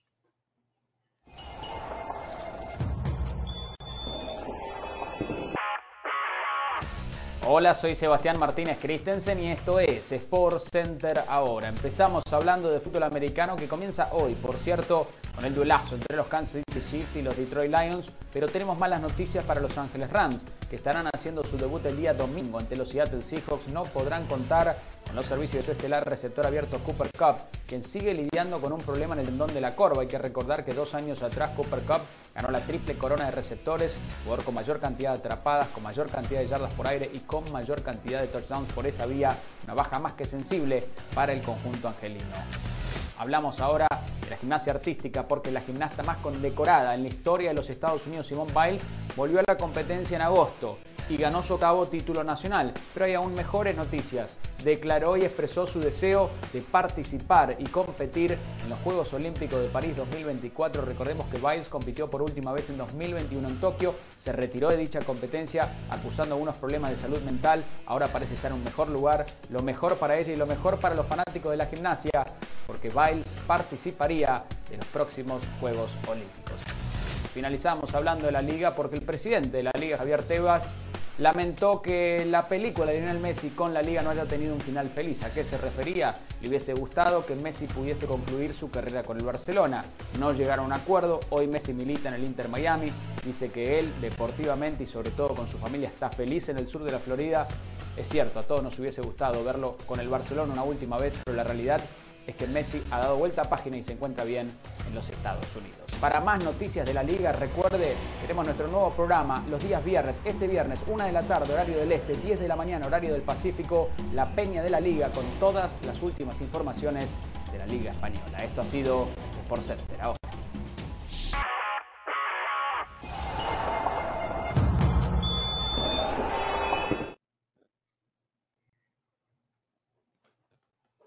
Muy bien, estamos de regreso. Señores, decíamos recién que está preocupando lo de Julián Quiñones. Julián Quiñones entrenó hasta hoy con la selección mexicana en el CAR, ya hoy se retiró. Me cuenta, lo cuenta Franco Tirador, la, la página, la columna del diario Récord, que ya lo utilizaron para hacer promocionales, para también eh, hacer algún comercial esperando que se termine el trámite de la naturalización, que es cuando va a ser convocado de manera oficial y ya lo tienen enlatado para tirarlo. O sea, se aseguraron eh, que se va a hacer plata desde la federación con Julián Quiñones y es que lo que dice el francotirador es así, no tengo por qué dudarlo, simplemente no tengo pruebas que ello pase. Pero reitero algo que dije hace un rato, eh, una cosa es discutir si está bien que hayan naturalizados o no. Otra cosa es discutir si aquellos que no están de acuerdo con la presencia de Julián Quiñones pasa por un tema de racismo, asumiendo que, asumiendo que va a tener la documentación que lo va a acreditar como mexicano. Hay una equivocación enorme en esto y debemos de ser responsables, principalmente los medios de comunicación. No podemos estar hablando de racismo porque alguien pueda opinar que este jugador no debe de estar en la selección. No, no, no, eso pasa por un tema futbolístico o un tema directamente del origen de lo que es una selección, que supuestamente debe de estar representada por jugadores nativos de ese país. Hay quienes creen con sus razones tienen, que no les gusta que hayan naturalizados en la selección. Y no tiene nada que ver ni con el origen del futbolista, mucho menos con el color de la piel del futbolista, ni nada de eso. Pasa pura y exclusivamente porque quieren sentirse representados por alguien que, que haya nacido allí. Y yo tengo mis bemoles con ese tema también pero lo que yo pido es responsabilidad y me reitero en esto, en un momento donde eh, la humanidad lucha contra la discriminación de cualquier manera que sea y hoy por cosas eh, tan triviales como puede ser el fútbol, se utilizan eh, estos términos para tratar de señalar o desestabilizar a quien opina de esa manera. Dicho esto, también no deben enojarse con el jugador de turno. Yo recuerdo que a Guillermo Franco lo mataron. Yo recuerdo, a Funes Mori lo mataron. Yo recuerdo que a Caballero lo mataron. Eh, tal vez el que menos mataron fue a Ciña.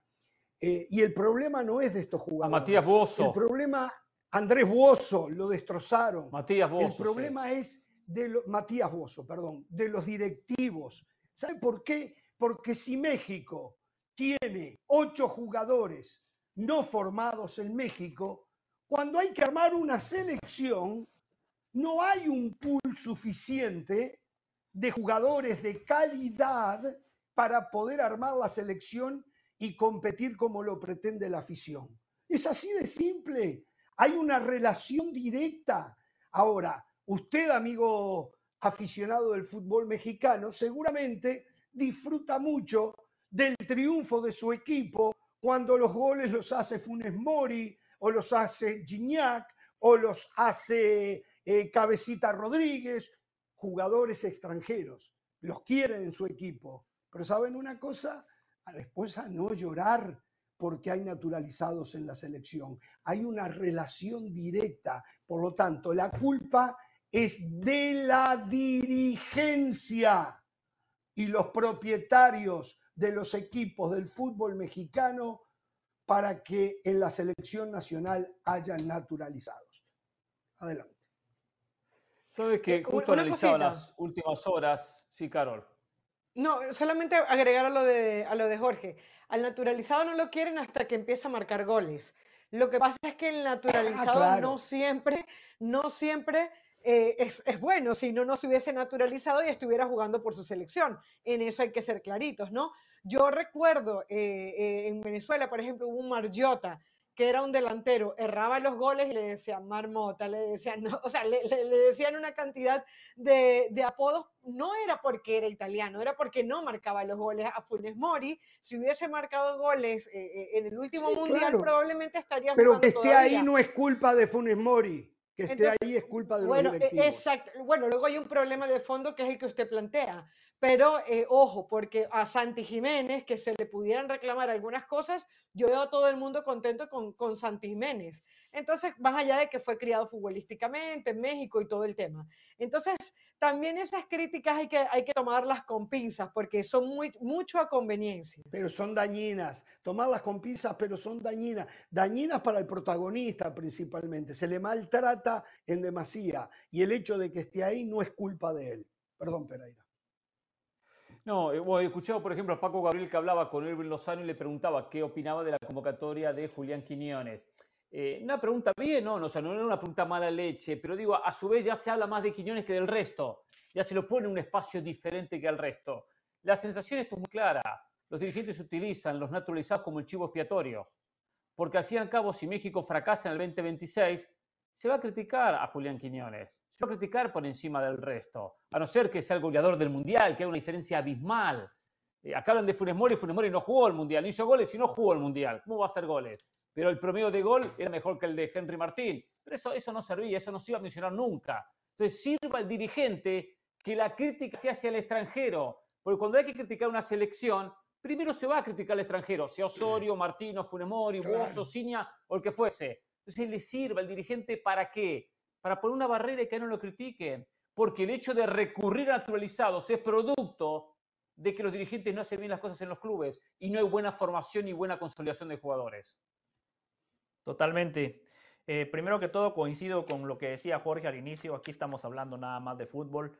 A mí particularmente me choca y me duele cuando alguien me dice anti-mexicano. No, no, no. Yo no hablo de, del ciudadano mexicano, yo hablo del fútbol mexicano, hablo del futbolista mexicano y mis amigos mexicanos la tienen clara. Es más, el aficionado mexicano la tiene clara. A Hernán Pereira le consta en Copa Oro, más allá de que muchas veces hay compañeros mala leche que lo quieren tildar a uno de anti utilizando el pasaporte que tienen, el aficionado afortunadamente lo tiene claro. Con Hernán Pereira nos dábamos baños de popularidad, fotos, autógrafos. Un abrazo a toda la gente mexicana que sabe que lo único que hacemos gratis, es hablar José. de fútbol.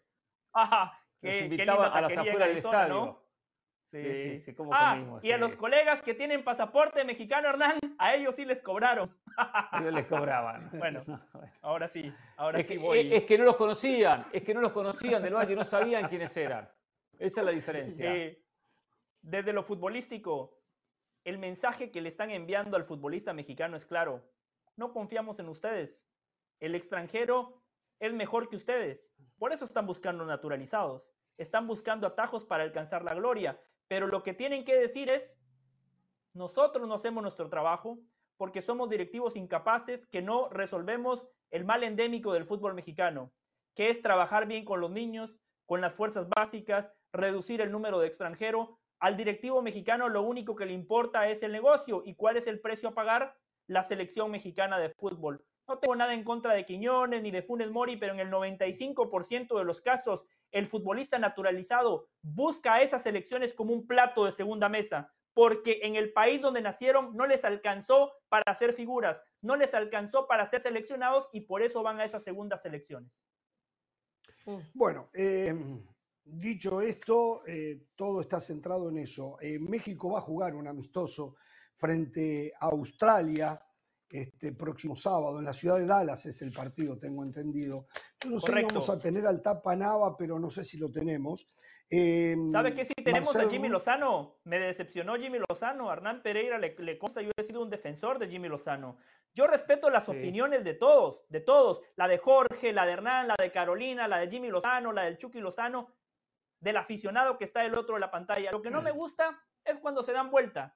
Lo que no me gusta es cuando se dejan presionar y toman decisiones en contra de sus convicciones. Le pregunto a la producción, ¿podemos por favor poner lo que decía Jimmy Lozano en Copa Oro y lo que dice ahora Jimmy. Lozano? Se me cayó un ídolo. Jimmy Lozano, Jimmy Lozano, usted Jimmy me decepcionó. Escuchen compañeros. Evidentemente creo, mira, al final pues son mexicanos porque la ley lo dicta. Eh, a mí no me gustaría entrar en, este, en, esta, en estas cuestiones o estos supuestos. Hoy tenemos a los 23 mejores de México, son los que se eligieron y es lo que tenemos. Evidentemente, tanto Berterame como Quiñones son, han tenido dos o tres años fabulosos en la, en la liga en México y por algo también ellos buscan naturalizarse, se han sentido cómodos en México, en sus países. El país, eh, bueno, normalmente un naturalizado de este tipo hacen su vida o pretenden hacer su vida eh, y hasta tienen hijos eh, en nuestro país. Pero bueno, hoy no los tenemos, hoy eh, estamos, te digo, con estos 23, que es lo mejor que tenemos. Y sin duda que si un jugador se naturaliza, tiene que ser, para mi modo de ver, muy, debe estar muy por encima de lo que tenemos en México. Si, si es un nivel muy similar, y lo digo en selección y lo digo en lo mismo, en la misma Liga MX, para mí un nivel similar, yo siempre voy a apostar más por el, por el nacional que por el extranjero. Mira, lo hemos hablado y es algo de federación y, lo comparto totalmente, que Julián es mexicano. Julián quiere jugar para México, ya lo declaró, ya hablamos con, él, ha hablado con muchos futbolistas, uno de ellos él. Él quiere jugar para México, él se siente identificado por la gran oportunidad que le ha dado de vida y evidentemente profesional México. Y si él tiene la ilusión, como cualquier otro, de vestir la camiseta nacional y el día que sea convocado lo demuestra, ¿por qué no? Él tiene todas las posibilidades como cualquier otro. Al final se ha puesto de moda, pero pero Julián lleva jugando a un gran nivel muchísimos años, entonces él tiene las puertas abiertas como cualquier otro mexicano. ¿Qué puñalada le dio del Valle? Muy bueno, muy bueno. Del Valle. Lozano. Muy bueno. Pero, pero, periodismo, ¿eh? Esto es periodismo. Pero una cosa, eh, aclaró en el primer video, permiso, permiso, pero aclara en el primer video que el jugador debería tener un nivel mucho mayor que el resto para que él lo pudiera llamar.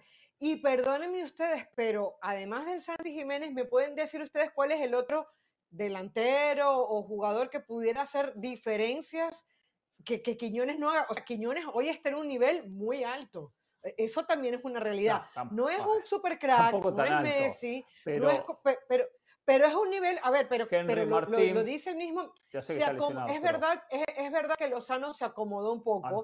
Es verdad, e, es, cierto, y, y, aparte él es empleado de la federación y tiene que seguir ciertos lineamientos. Eso es una realidad, pero yo no creo que llamar a Quiñones sea llamar a uno más del montón. Eso también lo tengo muy claro. Pero no dijo uno más del montón, que tiene que estar muy por encima. No está muy por encima del resto.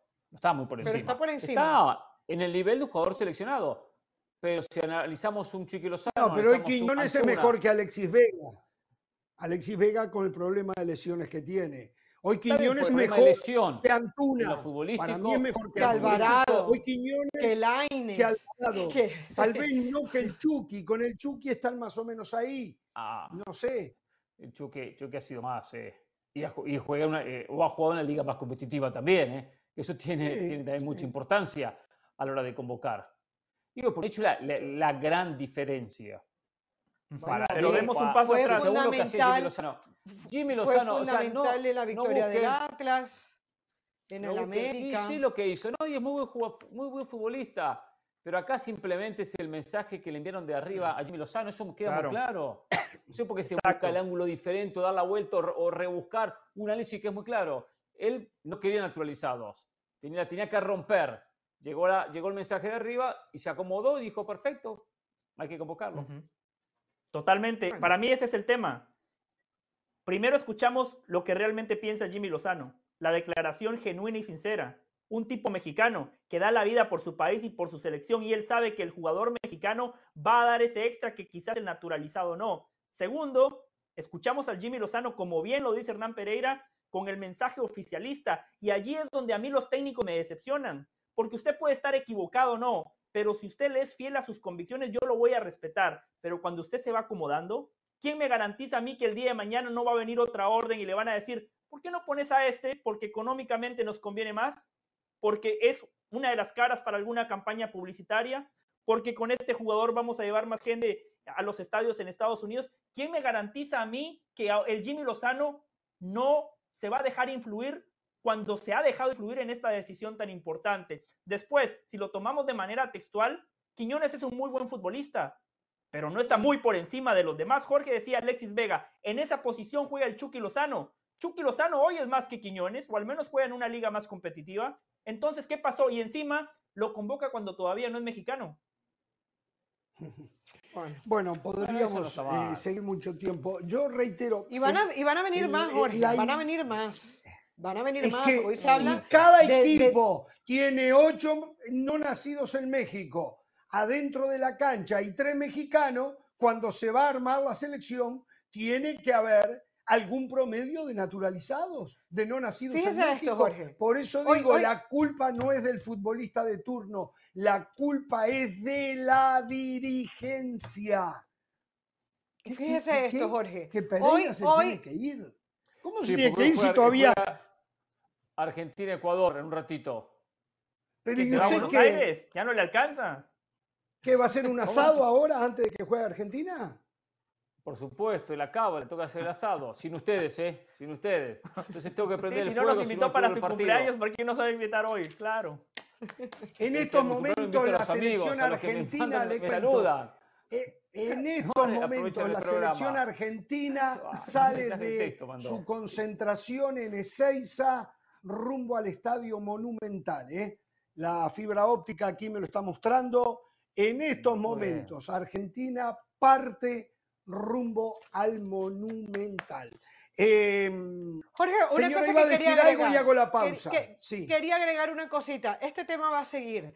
Hoy la producción nos enviaba una lista de naturalizados probables en México y probablemente algunos haya, est- estén cosidos de manera muy finita, pero por ejemplo Thiago Volpi. Se habla de Thiago Volpi. Thiago Volpi es un porterazo que además tuvo Jimmy Lozano en Querétaro. Y hoy se habla de quién cubre a Ochoa bajo los tres palos en la selección mexicana. Usted me va a decir que Thiago Volpi no puede ser una buena posibilidad para México. El tema sigue, Jorge. El tema sigue.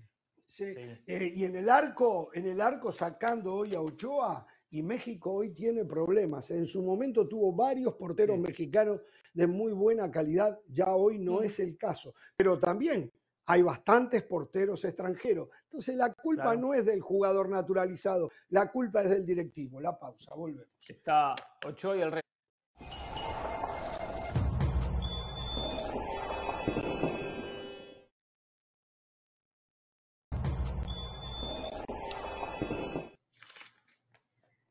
Bien, señoras y señores, volvemos y nos vamos al Doroteo Guamuch Flores, el estadio de Ciudad de Guatemala, donde hoy la selección chapina se enfrenta a la del Pulgarcito, sí, a la salvadoreña. Allí está Milton Meléndez, le damos la bienvenida a Milton para este informe de la ilusión que tiene el pueblo guatemalteco del equipo llevado de la mano del flaco Tena. ¿Cómo te va, Milton?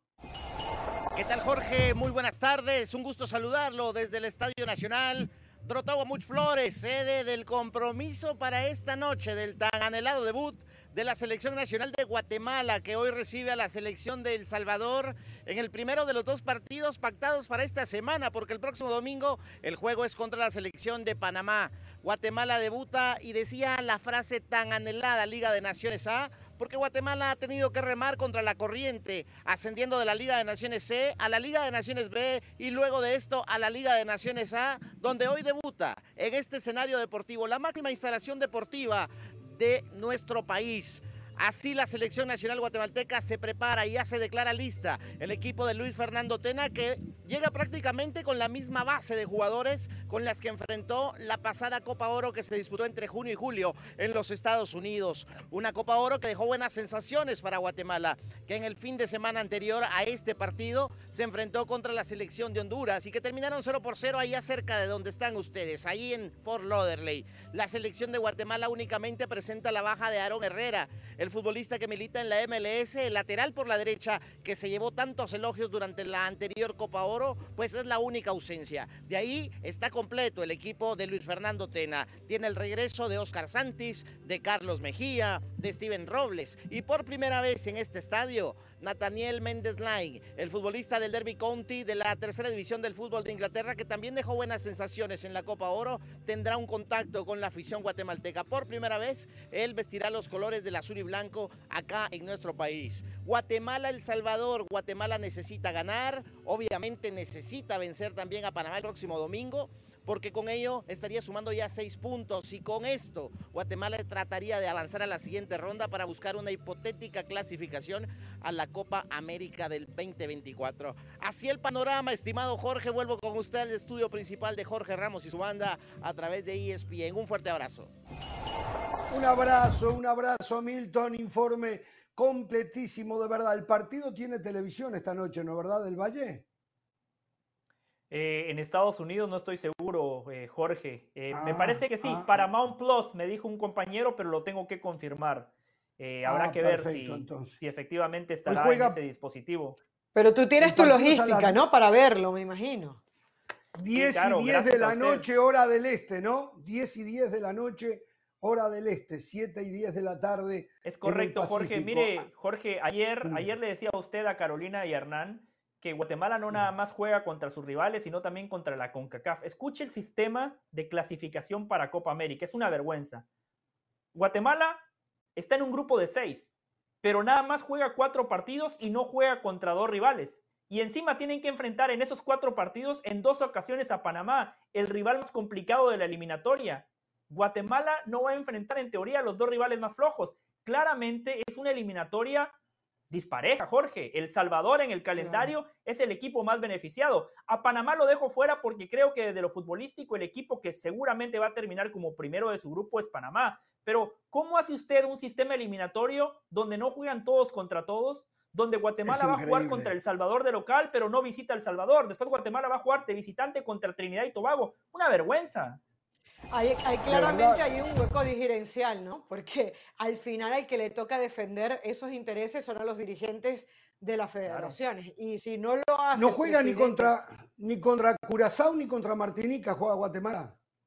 Exactamente, Jorge, los rivales más flojos, en teoría, Guatemala no los enfrenta. Y estamos hablando de que Guatemala necesita clasificarse a Copa América, donde seguramente perdería contra las selecciones de Comebol. Pero ese rodaje, esa competencia internacional es lo que necesita el futbolista guatemalteco para crecer. Y lo que decía Caro tiene razón, pero no pasa por los dirigentes de Centroamérica, porque la Federación de Guatemala se quejó, y me consta, Caro, es la CONCACAF que les pasa por encima. Son los dirigentes de la CONCACAF que no respetan el fútbol de Centroamérica. Hicieron esta Leagues Cup y repartieron boletos oficiales para la CONCACAF Champions League en una competencia donde nada más juegan equipos de la MLS y de la Liga MX. Se aumentaron los cupos de la competencia más importante a nivel de clubes de la CONCACAF y a Centroamérica le mantuvieron la misma cantidad de cupos. Lo de la CONCACAF honestamente es un desastre. Buah. Eh, a ver, un par de temas, se nos viene el final del programa, las reiteramos, mañana no estamos, el lunes volvemos, creo que la semana que viene, y digo creo, eh, porque esto es muy cambiante, estamos Mm. las dos horas todos los días, ¿no? En nuestro horario regular. Creo, Sí. reitero. Creo que Jorge, estamos dos todas- cositas. Sí. co- cositas. Quedó Sí. pendiente el tema de Marcelo Flores, a ver si nos da tiempo antes de, del final. Y Ah, ya está el sí. 11 confirmado de Argentina para enfrentar a Ecuador. Campeón del mundo con Dibu Martínez, Nahuel Molina, Cuti Romero, Otamendi, Tagliafico. Línea de 4 atrás, evidentemente, De Paul y Enzo Fernández, McAllister, Nico González, si va por Di María, lo que veníamos tejiendo al comienzo del programa, y evidentemente un, un tal Messi y Lautaro Martínez. y Lautaro Martínez. Muy bien, Marcelo Flores, exactamente lo dimos hace un ratito como noticia, ya hecho con Tigres, este chico que no pudo jugar ni siquiera en la segunda división del fútbol español, que mostraba cosas diferentes, pero que definitivamente no pudo dar el salto para poderse codear con una primera división en el fútbol europeo, ni en Inglaterra ni en España. Eh, creo que la adquisición del jugador le cuesta algo así como 700 mil dólares a Tigres. Es- Es una bicoca ¿eh? con la plata que maneja el equipo felino. Eh, Arsenal se queda con un porcentaje de la carta del jugador en la eventualidad de que después lo vendan. Pero en lo estrictamente deportivo era hora de que regresara. Yo no estoy de acuerdo que deben de quedarse en Europa a cualquier precio. Yo creo que no, que a los 19 años hay que jugar y él no ha podido jugar en Europa. Por lo tanto, está bien que venga a buscar minutos a esta parte del mundo, en este caso a México. Me parece que la decisión es la correcta. Yo quiero destacar a la directiva de Tigres. Están haciendo un acto de caridad. O sea, están contratando a un futbolista y nos decía Jorge que le van a pagar muy bien. Un jugador que no ha hecho absolutamente nada. Es más, yo no sé cómo Jorge, un tipo que sabe de fútbol, lo pedía para el Mundial eh, de Qatar 2022. No, le me- alcanzó ni para no entrar en una lista. más, ¿eh? No le a ver si le para entrar- alcanza para que no lo vuelva a repetir. Perdón, me equivoqué. Perdón, me Sí. equivoqué. Es la última vez que lo va a decir, ¿no? Perfecto. La última vez que lo digo, no lo diré más. Y por cierto, ya, ya sé por qué Hernán Pereira se fue. Porque Hernán en este programa le dijo a la afición de Chivas, tranquilo, van a fichar al Tecatito Corona, van a fichar a Marcelo Flores, ahí está, Corona Rayados y Flores a Tigres. Y, yo veo una conducta repetitiva en esto que está diciendo del Valle. Ya trajeron a Laines en, en un momento en donde Laines tampoco había hecho nada en Europa y, se pagan unos sobreprecios por estos jugadores porque tienen nombre, porque sonaron para la selección. Yo no sé si Siboldi realmente pide a jugadores como Flores, como Laines y, la lista que pueda seguir. Pero Lainez le está dando continuidad, eh, quiere decir que está conforme con él. A ver, a- por otro lado, Tigres está rejuveneciendo su equipo, ¿no? Eh, hay sí. que acordarse que están los Carioca, los Pizarro, los Gignac. Es cierto. eh, eh, empieza a rejuvenecer su O sea, equipo. le da la razón al Piojo, que había dicho que este equipo se estaba haciendo viejo y lo mataron por eso. Correcto. El Piojo tenía razón. El Piojo Lo tenía que pasa es que Siboldi fue campeón con, con los viejos con los cuales Miguel Herrera no pudo salir campeón. Entonces también hay que darle crédito a Siboldi, que con poco trabajo hizo lo que Miguel Herrera no pudo hacer en un año. Señores, nos quedan segundos de programa. Hoy se cerraba el libro de transferencias en Arabia Saudita. Lo último que teníamos es que un equipo, no me acuerdo cuál de ellos, no importa, le había ofrecido al Liverpool 253 millones de euros por Mohamed Salah y el Liverpool los rechazó. Quedemos Ay, que qué abierto, Wow. porque Salah es un muy buen jugador, pero hoy por hoy no es una estrella del primer orden mundial, ¿no? Por esa plata, Liverpool que quiera Mbappé ya se lo podía llevar, ¿no? Totalmente, de acuerdo. Increíble. Por cierto, Jorge Hernán Pereira prefiere a cronómetro que a Jorge Ramos y su banda. Se fue de la banda porque en un ratito Hernán Pereira en cronómetro. No me diga. Sí, ah, sí, eso sí. fue lo que fue hacer. Claro, de eso fue lo que fue hacer. Hasta claro. el lunes, ¿eh? ¡Vamos arriba, Uruguay!